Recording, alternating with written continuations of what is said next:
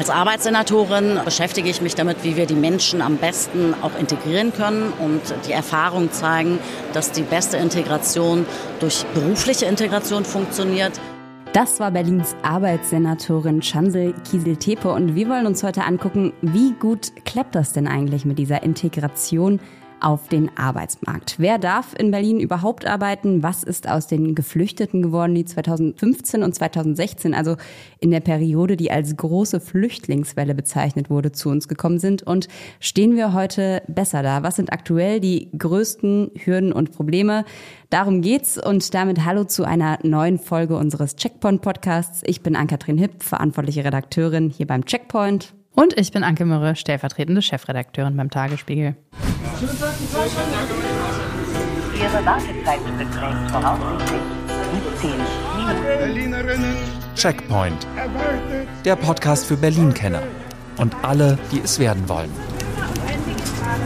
Arbeiten oder nicht arbeiten, das ist hier die große Frage. Fakt ist, Deutschland lebt da so ein bisschen im Widerspruch. Also auf der einen Seite gibt es irgendwie so Politiker aller Friedrich Merz, die äh, mehr oder minder uns erzählen, dass die Geflüchteten nur wegen ihrer neuen Zähne zu uns kommen. ja, sehr überspitzt gesagt, aber okay. Ja, über, überspitzt, aber schon so die Tendenz ist ganz klar, die liegen uns hier auf der Tasche und äh, kommen hier mehr oder minder zum Schmarotzen hin. Und auf der anderen Seite muss man aber sagen, macht es die Bundesrepublik den Leuten einfach auch extrem schwer, hier anzukommen, sich ein eigenes Leben aufzubauen und ja, ihr eigenes Geld letztlich zu verdienen. Um gleich konkret zu werden, also Menschen, die nach Deutschland fliehen, ist es ganz in der Regel, ähm, grob vereinfacht gesagt, äh, in der Anfangszeit untersagt zu arbeiten. Wie lange, ähm, das ist von Fall zu Fall unterschiedlich. Und ob diese Verbote so bleiben sollen, angepasst oder abgeschafft werden sollen, darüber wird gerade ganz viel diskutiert und gestritten.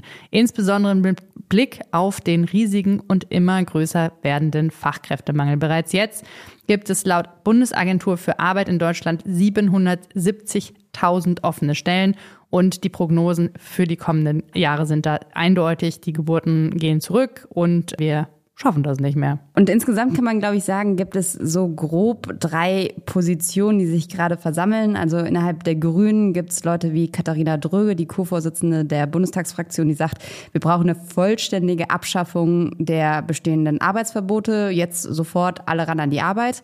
Dann gibt es Leute wie unseren Wirtschaftsminister oder die Migrationsbeauftragte der Bundesregierung, die, würde ich sagen, so einen Mittelweg fahren wollen. Also Robert Habeck beispielsweise sagt, dass man die Hürden abbauen soll soll. Die Migrationsbeauftragte Rehm Alabali Radovan sagt, dass nur Asylsuchende, bei denen die Identität geklärt ist, so schnell wie möglich arbeiten dürfen.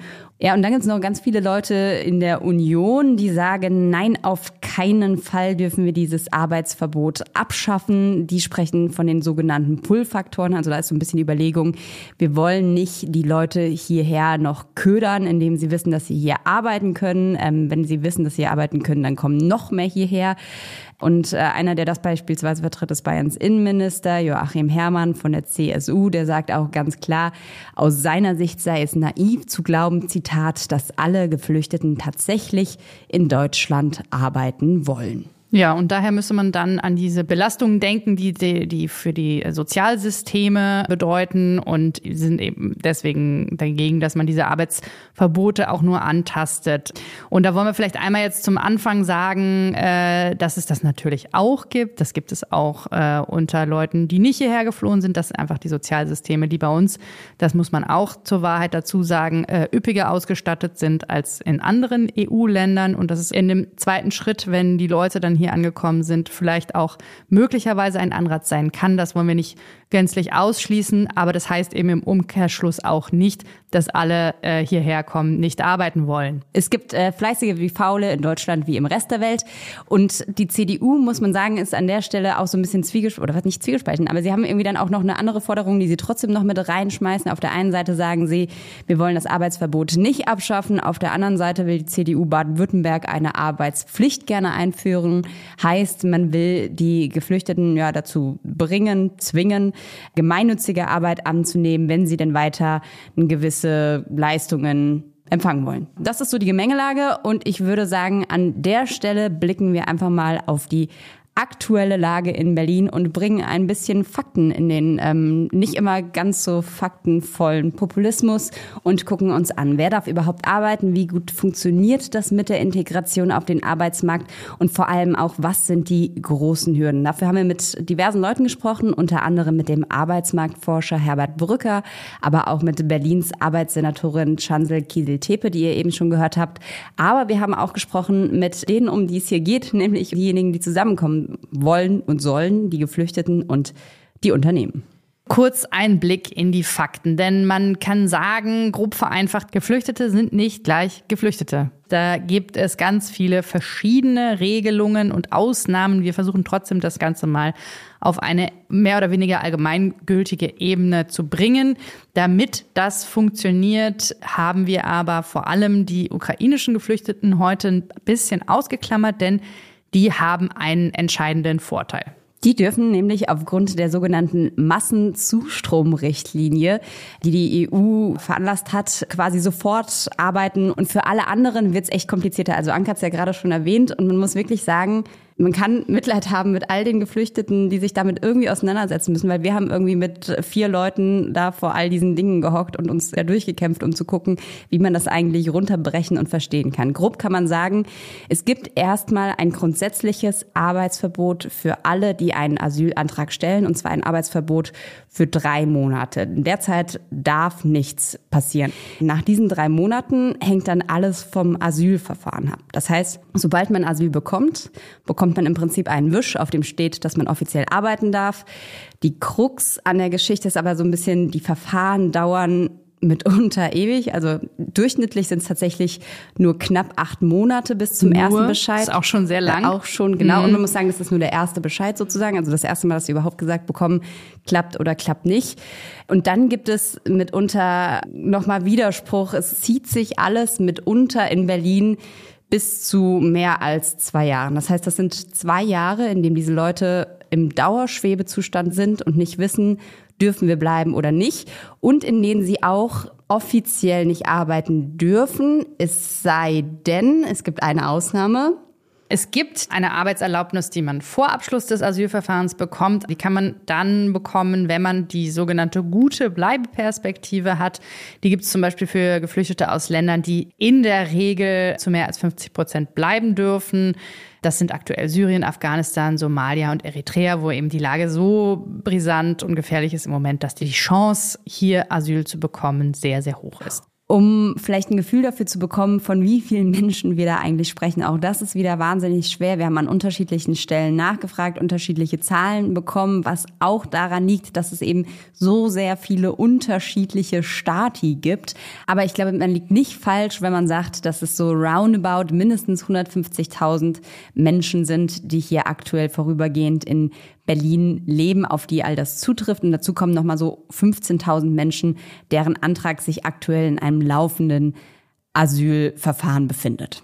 Und vielleicht mal ganz salopp gefragt, wie viele von denen arbeiten jetzt? Und das ist dann tatsächlich nicht so einfach. Also man kann es sich zumindest daran annähern an der Antwort. Laut Bundesagentur für Arbeit waren Ende letzten Jahres rund 33.000 Menschen aus Asylherkunftsländern in einer Beschäftigung, davon 29.000 ungefähr sozialversicherungspflichtig und es gibt eine Analyse. Die Kollegen vom RBB haben das mal herausgearbeitet. Die Top-Jobs, denen Geflüchtete nachgehen, das ist zum einen Lagerarbeit. Auf Platz zwei ist es dann ein Fahrzeugführer im Straßenverkehr und danach kommen noch Objekt- und Personenschutz. Man muss aber auch sagen, dass diese Zahlen insgesamt, also diese 33 und 29.000, nur eine gewisse Aussagekraft haben. Zum einen, weil es hier nur um die Herkunftsländer geht, die tatsächlich Asylherkunftsländer sind. Also es macht ungefähr 70 Prozent der Menschen aus, die tatsächlich dann auch hier als Geflüchtete einen Asylantrag stellen. Aber da gibt es dann noch natürlich andere, die damit dazukommen. Und zum anderen, das erklärt uns jetzt nochmal Herbert Brücker vom Institut für Arbeitsmarkt und Berufsforschung, der sich mit dem Thema Migration relativ detailliert auseinandergesetzt hat, gibt es Menschen, die als Geflüchtete hierher kamen und mittlerweile einfach Deutsche geworden sind. Viele Syrer haben inzwischen die deutsche Staatsangehörigkeit angenommen. Das taucht alles in der amtlichen Statistik nicht auf. Und darum kann man gegenwärtig aus der amtlichen Statistik keine Schlussfolgerung ziehen, zum Beispiel wie die Menschen, die 2015 zu uns gekommen sind, in den Arbeitsmarkt integriert sind. Das haben wir auch den Senat gefragt, wie viele Menschen aus 2015 haben denn mittlerweile in Berlin eigentlich einen Job und die haben leider auch keine Ahnung. Zitat, eine statistische Erfassung der 2015 und 16 nach Deutschland bzw. nach Berlin geflüchteten Menschen im Zusammenhang mit dieser Fragestellung ist nicht zielgenau möglich. Zitat Ende. Die besten Zahlen gibt es tatsächlich in einer Studie von unserem eben zitierten Herbert Brücker. Der hat gemeinsam mit seinem Team eine kleine, aber repräsentative Zahl Geflüchteter über Jahre hinweg immer wieder befragt. Und hier ist sein Ergebnis. Eigentlich geht es wirklich erst los nach den Asylverfahren. Und das geht dann schrittweise hoch, so im zweiten, dritten Jahr sehen wir dann die großen Sprünge. Und wir stehen dann sechs Jahre nach dem Zuzug bei 54 Prozent, sieben Jahre nach dem Zuzug bei 62 Prozent. Und ich gehe davon aus, dass wir so 65 Prozent mittelfristig erreichen können. Also um das nochmal konkret zu sagen, er geht davon aus, dass es ein gutes Ziel ist, wenn 65 Prozent der Asylbewerber nach sieben Jahren in Jobs sind. Das ist, sagt er, das realistische Ziel. Und das ist, finde ich, unfassbar lang. Ja, das ist unfassbar lang. Da muss man aber natürlich erstmal die Zeit des Verfahrens abziehen. Wie wir gerade gehört haben, kann das schon mal auch bis zu zwei Jahre dauern. Und dann finde ich wiederum 65 Prozent ist eine sehr hohe Zahl. Ich glaube, da wäre jetzt so die gefühlte Wahrheit im Volk wahrscheinlich eine andere, steile These. Aber natürlich ist es insgesamt, wenn man einerseits weiß, dass der Job der wichtigste Faktor bei der Integration ist, ist es natürlich viel zu lang. Ja, und wenn man weiß, dass dazwischen eben eine sehr, sehr lange Zeit und sehr viel Frust und Langeweile und Dinge, auf die man sonst kommen kann, weil man eben gelangweilt ist, dazwischen ist, ist das natürlich eine viel zu lange Zeit. Einmal zum Vergleich, die Erwerbsquote der deutschen Gesamtbevölkerung, dass man das nochmal so einschätzen kann, liegt bei insgesamt 76,9 Prozent. Also das ist schon relativ dicht auch dran. Mhm. Die Differenz, das ist auch eigentlich ganz interessant, ergibt sich vor allem dadurch, dass geflüchtete Frauen seltener in die Erwerbstätigkeit kommen. Das hat uns der Herr Brücker auch nochmal erklärt. Im Schnitt ist es tatsächlich so, dass von den geflüchteten Frauen, die hierher kommen, ungefähr 75 Prozent Kinder haben und durchschnittlich haben sie drei Kinder. Und das sind natürlich Faktoren, gerade wenn man irgendwie auch drauf guckt, man ist in einem neuen Land, man muss irgendwie auf diese Kids auch aufpassen, man muss gucken, dass die auch irgendwie in die Schule integriert werden. Das sind dann einfach auch Faktoren, die Frau eventuell davon abhalten, auf den Arbeitsmarkt zu kommen. Man sollte aber auch nicht komplett außer Acht lassen, dass es da noch andere, auch kulturelle Faktoren gibt, ne? dass Frauen oft seltener gearbeitet haben, auch schon in den Herkunftsländern, häufig auch weniger Zugang zu Bildung dort hatten. Teilweise ist selbst Alphabetisierung ein Problem und so weiter. Aber ein zentraler Faktor ist eben auch die Kinderbetreuung, fehlende Kitaplätze, solche Dinge. Da sind die Hürden einfach nochmal sehr viel höher. Wichtig ist an der Stelle, und das sagt auch nochmal Herr Brücker ganz klar, fast alle wollen arbeiten.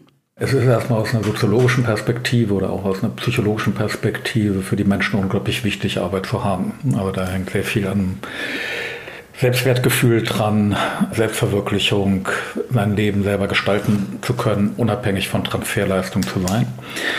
Und in unseren Erhebungen beobachten wir halt auch, dass fast alle Geflüchteten arbeiten wollen, Männer wie Frauen. Also die Quoten liegen da bei über 90 Prozent, die den festen Wunsch haben, in Deutschland erwerbstätig zu werden. Über 90 Prozent, obwohl über 90 Prozent der Deutschen auch arbeiten wollen? Ganz bestimmt. Ganz bestimmt. Aber natürlich, also man muss man vielleicht auch noch einmal als Einschränkung sagen, dass es möglicherweise auch da einen leichten Gap geben kann zwischen dem, was man sagt und was man vielleicht dann empfindet, wenn man Sozialleistungen über einen bestimmten Zeitraum bekommen hat. Das gehört sicherlich auch zur Wahrheit dazu. Aber insgesamt kann man, glaube ich, sagen, dass der überwiegende Wunsch so Fakt ist.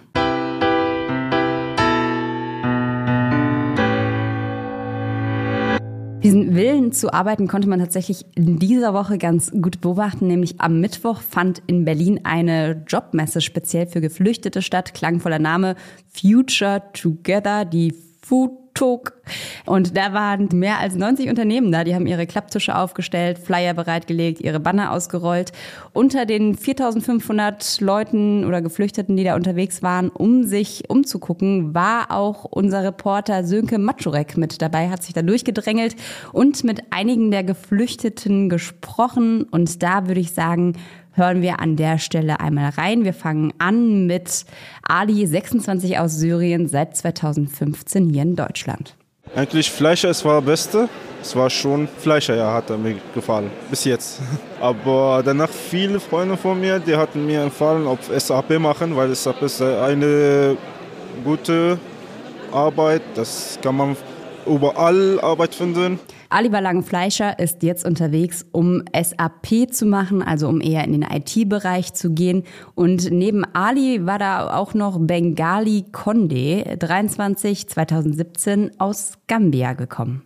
Der Job, die mich interessiert hat, erst einmal ganz herzlich war beim, wie heißt Alba, weil dort konnte ich meinen Beruf, dort arbeitete alles Maschinenanlage früher. Ansonsten habe ich mich äh, interessiert für die Pflegehelfer oder Pflegefachkräfte. Wenn ich Möglichkeit bekomme, vielleicht kann ich dort auch mich weiterbilden. Habe ich auch eine Adresse von äh, Security genommen. Ich weiß noch nicht genau, ob ich das machen können werde oder nicht. Und mit ihm zusammen unterwegs war Minatu Sherif Haidara, ebenfalls 23 und auch aus Gambia. Ich wollte Jura lernen, um Anwaltin zu werden. Aber als ich in Deutschland gekommen bin, war es ein bisschen schwer für mich wegen der Sprache. Noch brauche ich noch äh, B2. Es ist immer so, ich brauche immer etwas anderes. Aber ich habe auch äh, in Gastronomie als Minijob gearbeitet. Im Moment, ich weiß noch nicht, ob ich eine Ausbildung machen möchte oder etwas anderes. Es ist immer so, ich brauche immer etwas anderes, hat sie gesagt. Ne? Das ist ein Eindruck, den, glaube ich, viele haben. So, du musst, wenn du das und das machen willst, brauchst du den und den Abschluss, brauchst die und die Sprachprüfung. Und wenn du das geschafft hast, dann brauchst du halt noch was anderes. Ne? Das waren jetzt drei junge Menschen, die ihre Heimat noch vor oder direkt beim Schulabschluss verlassen mussten. Und die ihre Träume so ein bisschen auch eingesteckt haben. Ne? Also wenn mhm. sie sagt, sie wollte eigentlich gerne Jura studieren, jetzt guckt sie mal, ob sie irgendwie in der Gastro unterkommt, dann ist das schon auch ein Statement. Und man muss sagen, zumindest bei dieser Messe war es tatsächlich so, dass da waren irgendwie viele Reinigungsfirmen, viel Security, Waschschutz, da waren Netto, Lidl und Edeka gleich drei Supermarktketten, McDonalds war dabei, äh, Logistik, ähm, Umzugsunternehmen, Busunternehmen, also ganz viele Sachen, wo man sagen würde, da kann man eigentlich relativ schnell einsteigen, wenn man keine Ausbildung hat. Das ist jetzt aber auch nicht sozusagen der High-End-Job. Insgesamt, was kann man sagen, haben die alle gemeinsam?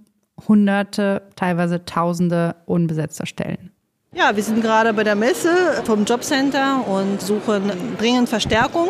Busfahrer, auch gerne mit Migrationshintergrund. Hier auf der Messe vertreten, weil wir einen Arbeitermangel haben. Wenn Sie sich bei uns äh, aufs Karriereportal anmelden, da ist die Zahl im vierstelligen Bereich. Und ich rede gar nicht von erfahrenem, qualifizierten Personal. Ich rede einfach von Menschen, die Lust haben zu arbeiten und die ja, sich auf das Abenteuer Lebensmitteleinzelhandel einlassen möchten. Ja, also erstmal sind wir recht erlebnisoffen hierher gegangen und suchen eigentlich von A bis Z. Also von der klassischen äh, Minijobstelle für die Warenverräumung bis zum Logistiker, Kommissionierer, Lkw-Fahrer, Automechaniker ist bei Edeka wirklich alles dabei. Wir suchen Personal ähm, ausschließlich im Objektschutz. Ne, ähm, Jobcenter, Arbeitsagenturen, Finanzämter, Senatsverwaltungen die Absicherung von Polizeiliegenschaften und vieles mehr. Wir hatten heute viele Interessenten vom Ingenieurwesen, wir hatten viele Handwerker, wir hatten auch viele Finanzexpertinnen, Buchhalterinnen, Fahrdienstleiterinnen, Lokführerinnen. Aber im Prinzip kann ich sagen, dass wir aktuell ca. 9000 Stellen auf der Karriereseite von der Deutschen Bahn offen haben. Natürlicherweise glaube ich, dass es ca. 2000 in Berlin sind. 2000 in Berlin. Das ist auf jeden Fall eine, eine Nummer und äh, damit herzlich willkommen bei der Deutschen Bahn. Ja, und herzlich willkommen in der neuen Wirklichkeit. Ne? Das finde ich eigentlich das Krasseste an dieser Debatte. Wir reden überhaupt nicht mehr über Fachkräftemangel, weil dass es da schwierig ist, Leute zu bekommen, gerade wenn es das Sprachproblem noch gibt, worüber wir gleich auch nochmal reden. Aber es ist eigentlich ein Kräftemangel inzwischen. Diese Unternehmen haben hunderte, tausende offene Stellen und an jeder Ecke wird alles gebraucht. Jeder, und zwar für alles. Also vielleicht nochmal zum Mitschreiben, ne? 150 offene Stellen sind es allein bei den Busfahrern von Berlin Transporte. Die lenken die gelben BVB-Busse durch die Stadt. 1000 offene Stellen sind es allein bei Lidl in Berlin. Nochmal genauso viele nebenan bei Edeka. Die Security-Firma CitySchutz hätte sofort 150 Jobs zu vergeben. Und ja, Deutsche Bahn haben wir eben drüber gesprochen. Am liebsten 2000 Menschen. Unverzüglich. Das geht an die Substanz, muss man sagen. Das sind langsam dann auch, also wenn wir gerade über so Wachschutzgeschichten, ja, da werden Senatsverwaltungen viel auch als Stichwort. Also da werden dann irgendwann auch unsere kritische Infrastruktur nicht mehr geschützt, weil da keine Leute da sind und so weiter. Wir wollen das jetzt gar nicht im Detail ausführen. Und eine Sache, die wir leider heute auch nicht im Detail ausführen können, ist das ganze Thema Abschlüsse, ne? weil das auch immer mal wieder ein Thema ist, gerade wenn wir über Fachkräfte reden, dass Abschlüsse nicht anerkannt werden. Also diese Geschichten kennt, glaube ich, jeder, dass dann eine voll ausgebildete Lehrerin hier nicht anerkannt wird und komplett neu studieren muss und das Sprachniveau auch für Sportlehrer irgendwie bei C2 liegt, obwohl man da vielleicht ein bisschen runtergehen könnte oder den Schulabschluss nachholen müssen. Im medizinischen Bereich, da sind die Hürden dann zu Recht auch ein bisschen höher. Also da können wir gar nicht so sehr drauf eingehen, weil wir ja darüber reden wollen, wie man die Leute schnell in Jobs bekommt und was da die Hürden sind. Genau, wobei das natürlich in der Konsequenz auch mal durchaus dann eben den Fall hatte, dass jemand, der keine Ahnung ausgebildeter Arzt ist, am Ende dann in der Gastro arbeitet. Na klar. Aber was man auf jeden Fall feststellen kann, alle Unternehmen, mit denen unser Kollege Sönke Matschurek gesprochen hat an dem Tag, haben einen Fokus, was sie sagen, was das Allerwichtigste ist, was diese Menschen brauchen, um sie in Jobs zu bringen. Und das ist Folgendes. Grundvoraussetzung ist ein gewisses Sprachniveau, das muss ich ganz klar sagen. Wirklich die Sprachkenntnisse. Erstmal die sprachliche Hürde. Sicher kann ich sagen, dass es wenigstens Sprachniveau B1 sein muss. Das ist so das A und O. Und das sagt auch unsere Arbeitssenatorin oder vielleicht, wenn man es konkret sagen will, die Senatorin mit der längsten Berufsbezeichnung Berlins oder auch der Welt. Berlins Senatorin für Arbeit, Soziales, Gleichstellung, Integration, Vielfalt und Antidiskriminierung. Wir haben sie vorhin schon kurz gehört. Chansel Kieseltepe, die war nämlich auch in der Halle vor Ort, hat sich irgendwie durch die Menschenmassen äh, durchgedrängelt und die würde eins zu eins zustimmen. Gespräche äh, auch mit den Arbeitgeberinnen und Arbeitgebern, den potenziellen, haben gezeigt, dass der Spracherwerb das Wichtigste ist. Die Menschen, die hier sind, haben überwiegend auch schon ihre Integrationskurse und Sprachkurse durch, sind auf einem Sprachniveau von B1 in etwa, also können sich im Alltag austauschen. Aber es geht natürlich auch um Fachbegriffe, Fachwissen und das wurde hier auch zum Ausdruck gebracht. Herzlich willkommen in Berlin. Haben wir Fragen? Und da ist natürlich jetzt die Frage, wie lernen die eigentlich Deutsch und wie kommen sie an die begehrten Deutschkurse? Da gibt es einige Möglichkeiten und sehr viele Kurse. Also für Menschen mit Aufenthaltstitel, also für Ukrainer und anerkannte Flüchtlinge mit Asylstatus, ist es tatsächlich so, dass das BAMF Sprach- und Integrationskurse über Kooperationsverträge mit Bildungsträgern bereitstellt. Also laut BAMF gab es allein 2022 rund 20.000 neue Kursteilnehmer. Aktuell in Berlin ist die Wartezeit liegt so bei vier Wochen ungefähr zwischen Anmeldung und Kursbeginn. Es gibt 452 laufende Kurse in Berlin. Auch da spielt das Thema Kinderbeaufsichtigung eine große Rolle. Wenn wir über die Frauen vorhin schon gesprochen haben, ist das ein Riesenthema. Und da gibt es sehr wenige Kurse, die auch eine Kinderbetreuung mit anbieten. Aktuell, wenn man sich da durchklickt, kann man zwei buchen. Ja, und äh, für Menschen im laufenden Asylverfahren ist es nochmal einen Ticken anders. Die haben die Möglichkeit, Sprachkurse an der Berliner Volkshochschule oder an den Volkshochschulen zu besuchen. Insgesamt wurden da seit Januar 750 angeboten, was ich relativ viel finde. Mhm. Es waren 100 Online-Kurse und insgesamt haben da knapp 8500 Teilnehmerinnen und Teilnehmer teilgenommen. Wir können natürlich überhaupt nichts sagen über die Qualität, auch wenn es gerade Online-Kurse sind und so weiter. Wobei, aber wir haben ja mit einer Frau vom Jobcenter gesprochen und die sagt, im Schnitt kann man ungefähr rechnen, dass es ein bis zwei Jahre dauert, bis Menschen ausreichend gut Deutsch können, um tatsächlich auch in den Job reinzukommen. Ja. So, das ist so die Messlatte ungefähr. Genau, da hängt es natürlich auch extrem vom Job ab, was man braucht und so weiter. Vielleicht einmal kurz zu diesen Sprachniveaus, die jetzt schon öfter gefallen sind, also B1, B2 und so weiter. Das sind einmal so äh, Kategorien, die sich irgendwer mal ausgedacht hat, um da so eine gewisse internationale Vergleichbarkeit herzustellen. Also das geht von A1 bis C2 und A1 ist wirklich absolute Anfänger. Da geht es dann mit grundlegenden Kenntnissen los und C2 ist dann wirklich die Beherrschung der Sprache. Aber was ich auch ganz interessant fand, weil wir eben über die Deutsche Bahn gesprochen haben, große Unternehmen, die eben jetzt auch sehr, sehr großen Bedarf haben, die bieten inzwischen unter anderem selber Sprachqualifizierungen an, was natürlich auch total Sinn macht, weil sie dann genau auf die Bereiche, die für sie relevant und interessant sind, die Leute ausbilden können und es ein bisschen auch selber in der Hand haben, wer wann wie viel Sprache lernen kann. Ja, und jetzt haben wir irgendwie über ganz viel geredet. Wir wissen, äh, ziemlich viele Geflüchtete wollen arbeiten. Wir wissen, nach sechs, sieben Jahren sind so 60 Prozent in Arbeit. Wir wissen, dass das größte Problem irgendwie die Sprache ist. Wir wissen, dass die Unternehmen wahnsinnig viele Flüchtlinge gerne haben wollen. Um jetzt vielleicht noch einmal kurz den Bogen zurückzuspannen, nämlich zu dieser riesigen, riesigen großen Debatte, die gerade auf allen Seiten geführt wird. Arbeitspflicht, Arbeitsverbot.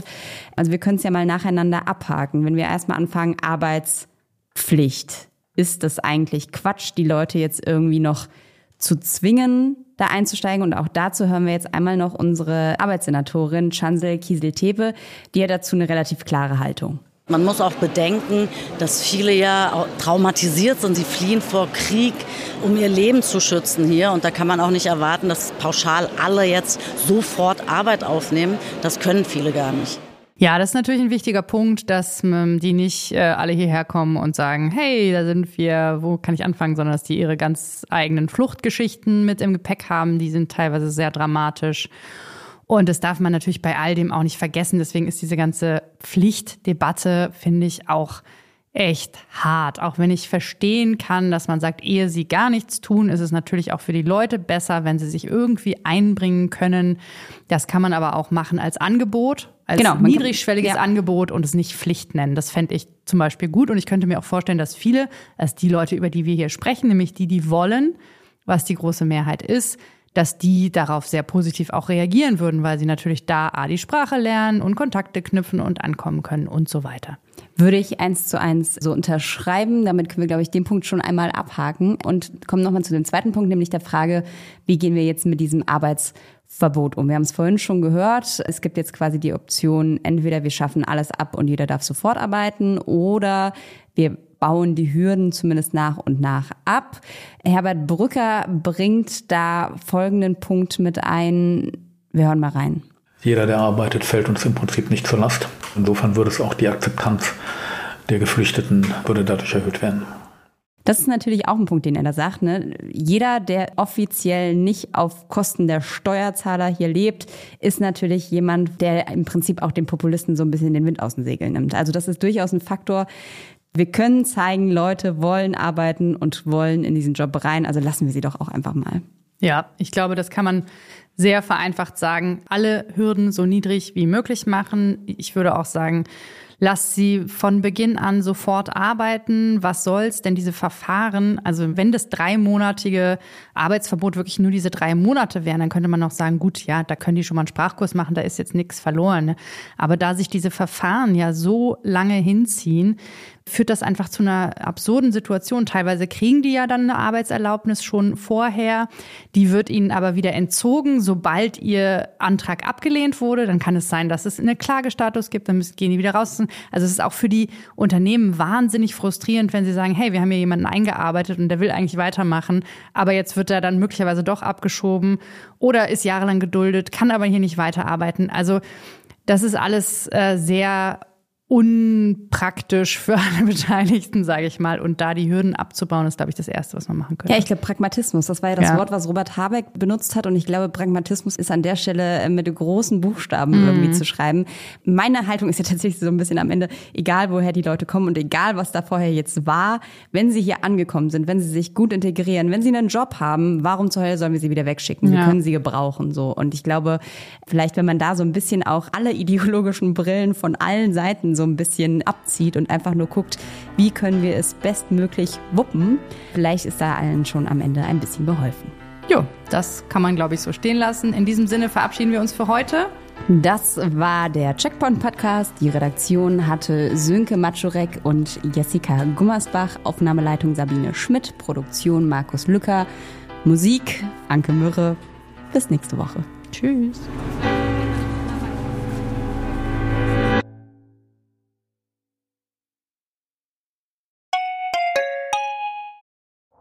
Herzlich willkommen zu Tatort Berlin, dem True Crime Podcast des Tagesspiegels.